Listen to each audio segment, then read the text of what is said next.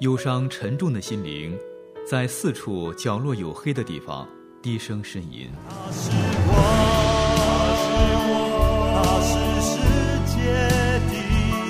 我们需要看见，给我们一束光，一个希望。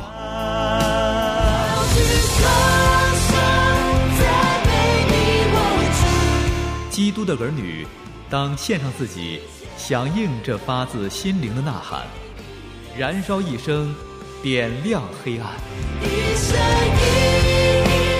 宣教事故时，燃亮的一生。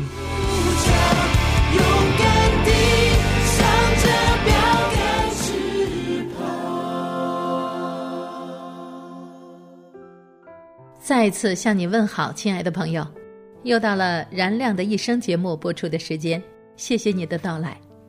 在这个节目里，我们为你介绍不同的历史时期，因着同一个护照为福音向中国献上自己的中西宣教士。近期燃亮的一生为你开讲的是由盖洛瓦牧师所著《神迹千里》。上一回为你讲到。一行人本来要到怀庆，然而却被带领到河南与山西的交界。房子里出来两个人，细细的审看着他们随身携带的官方文书。盖牧师一行人能够顺利通过吗？欢迎你接着收听《燃亮的一生之神迹千里》，由吴爽为你播讲。一百年前。一群外国人因上帝的呼召，全然献上自己，漂洋过海来到中国传扬福音。面对羞辱、逼迫、苦难和杀害，他们如何坚持和走过？欢迎收听盖洛湾牧师所著的《神迹千里》。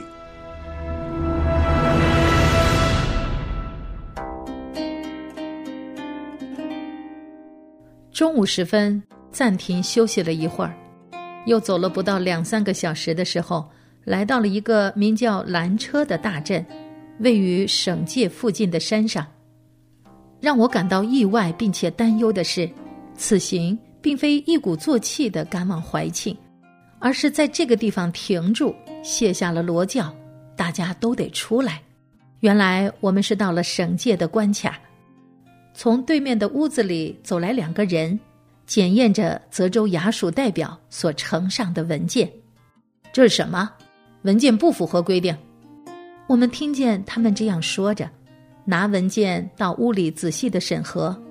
这不是正规的通行文书啊！据所能听到的一点屋内对话，这样的情况至少意味着拘捕。这样的事情发生在我们即将越过山西省界的时候。对于下一步的处置，真是毫无心理准备。结果，我们被勒令进到屋里去，有五名看守盯着我们的一举一动，而本应负责带我们去怀庆的护卫，却安然牵着牲口回泽州去了。无可避免的，又有人群聚拢过来围观，看守就让我们到屋外去，坐在门阶上，一直到天黑。弗罗拉以要安排小孩睡觉为理由，获准回到屋里头去。江小姐和我则继续留在那里，满足着人们的好奇心。最后，与那五名看守一起被锁进了屋子里。正是盛夏极其闷热的一个夜晚，那间房子又低矮又肮脏，除了在窗纸上用手指戳破几个洞，就没有其他的通风之处了。房门紧闭，上了门栓和锁。那白天用来煮饭的火仍然整夜留着，而这十几个人就待在这样的屋子里。另外，空气中弥漫着让人呕吐的鸦片和烟草味。五名狱卒悠闲地抽着烟，鸦片灯现映出他们的身影，一个个赤条条地躺卧在我们的周围。而此时。炕上的跳蚤、臭虫又猖獗得很，再加上蚊子的进攻，简直是生不如死。屋外，暴民叫嚣着要处死我们，一直闹到深夜才暂停回家。天刚亮，人群又重新的开始聚集，要求对我们执行死刑。我们又要面临一次新的，也可能是最后一次的危机。依旧是唯有神亲自的介入，才有可能获救。这时，我强烈意识到神的应许，要在患难之日求告我，我必搭救你，你也要荣耀我。我抓住这应许。为着这一刻的患难向神祈求，信心得到了坚固。我们所能做的就是向神呼求。既然知道民众是因着持久的干旱而迁怒于我们，我们就痛心的呼求神，看在他儿女的份上施恩，降下足够的雨来，满足这些困苦人的需要，并且因着我们眼前的燃眉之急，求他现在就降雨。我们跪在炕上，用中文在神面前倾心吐意，好让那些狱卒们也知道我们在做什么，在求什么。不晓得这样的祷告过了多久，只知道我们刚祷告完，站起身来，天窗就开了。突然，从天上降下阵阵狂涛般的暴雨，扫向呼喊叫嚣的人群。才几秒钟，街道上就走散的不留一个人，只听见哗哗奔腾的急急的下雨声。狱卒们马上对此有了反应，从原来的僵硬顽固变得仿佛有些惊讶。虽然表面上仍旧装作粗暴冷淡，可是比起前一天的严厉无情，已经缓和了好多。至此。我们最大的困难是想从他们那里获取一点食物，哪怕是任由他们所开价钱。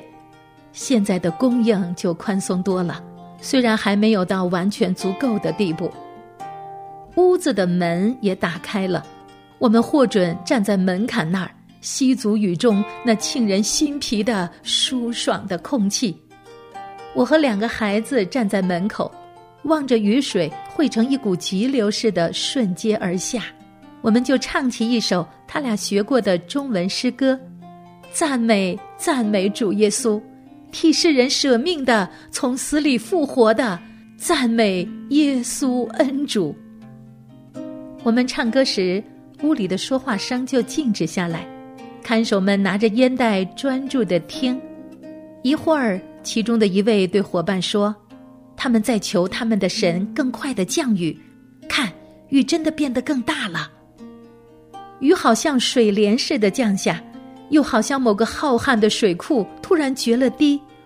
我从未见过如此大的雨，那一整天，并且一直持续到夜晚，雨水哗啦哗啦的下着，雨势大小或有不同，但从没有停过。感谢赞美神。只有这种彻底的倾盆大雨，才能满足农人们的需要。街上的人群既被驱散，我们就有了一天的清静和些许的自在。宁静无事的上午，正显得异常单调。这时来了一个泽州衙门的信使，给狱卒们送信。此后一段时间又是平静的，直到傍晚时分，有两个人来到。虽然他们看上去衣冠不整，外表并不体面，却掩盖不住那种衙门官吏的神情气派。这里的人显然正在等着他们，于是主事者很快开始和来者一起磋商。按着江小姐推测，他们主要在谈论处死我们，并且如何处死的事。我们退回到炕上，就像过去多次那样，在神面前。等候那最后一刻的到来。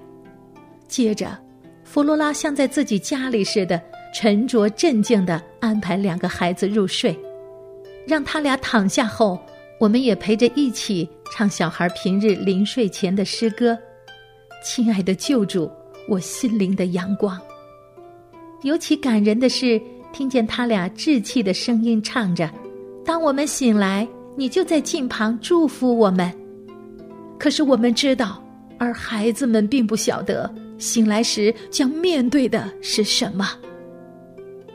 天黑之后，屋门仍被上栓锁牢，入夜的空气因着湿气蒸腾，格外的沉闷。我们像前一晚一样被关在污浊恶臭之中，室内的空气很快变得无法忍受。在这一切的煎熬中，我们警醒祷告，回想起这非凡的一天内神奇妙的大慈爱，我们倾心赞美救护我们的神，并开始出声的用中文祷告，好让狱卒们也能听懂，求神直接插手救我们脱离破镜没结的死刑。这样祷告时，屋里一片死寂。借着一盏鸦片灯似的微光，依稀可以见那五个人各自或坐或躺的不同姿势，却看不见他们面部的表情。然而不一会儿，有人在昏暗中开口，打破了沉寂。他们在向他们的神求救，要救他们的命。唉，太晚了，一切都决定了，那祷告有什么用呢？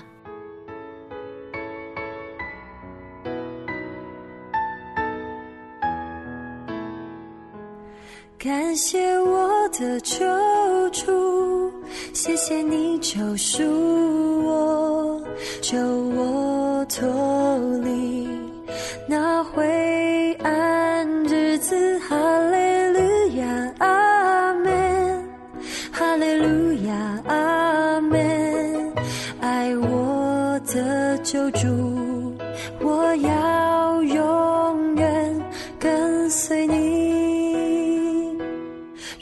是你的爱临到我里面，我深知我还活在罪恶中。因着你的爱改变我的心，我重新得着生命力山西与河南的交界处，莫不是盖牧师一行人命运的转折点？原以为可以没有太多麻烦的度过，谁料死亡又一次逼近了他们。今天的节目到这儿就结束了，感谢你的收听，欢迎你在下次节目时间接着关注《燃亮的一生》，听众朋友再会。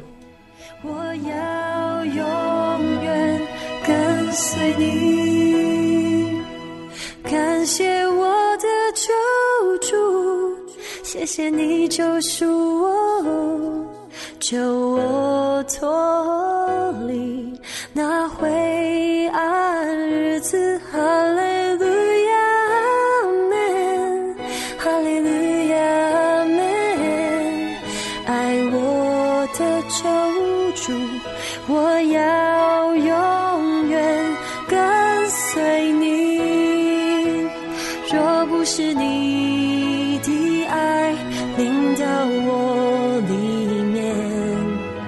我甚至我还活在罪恶中。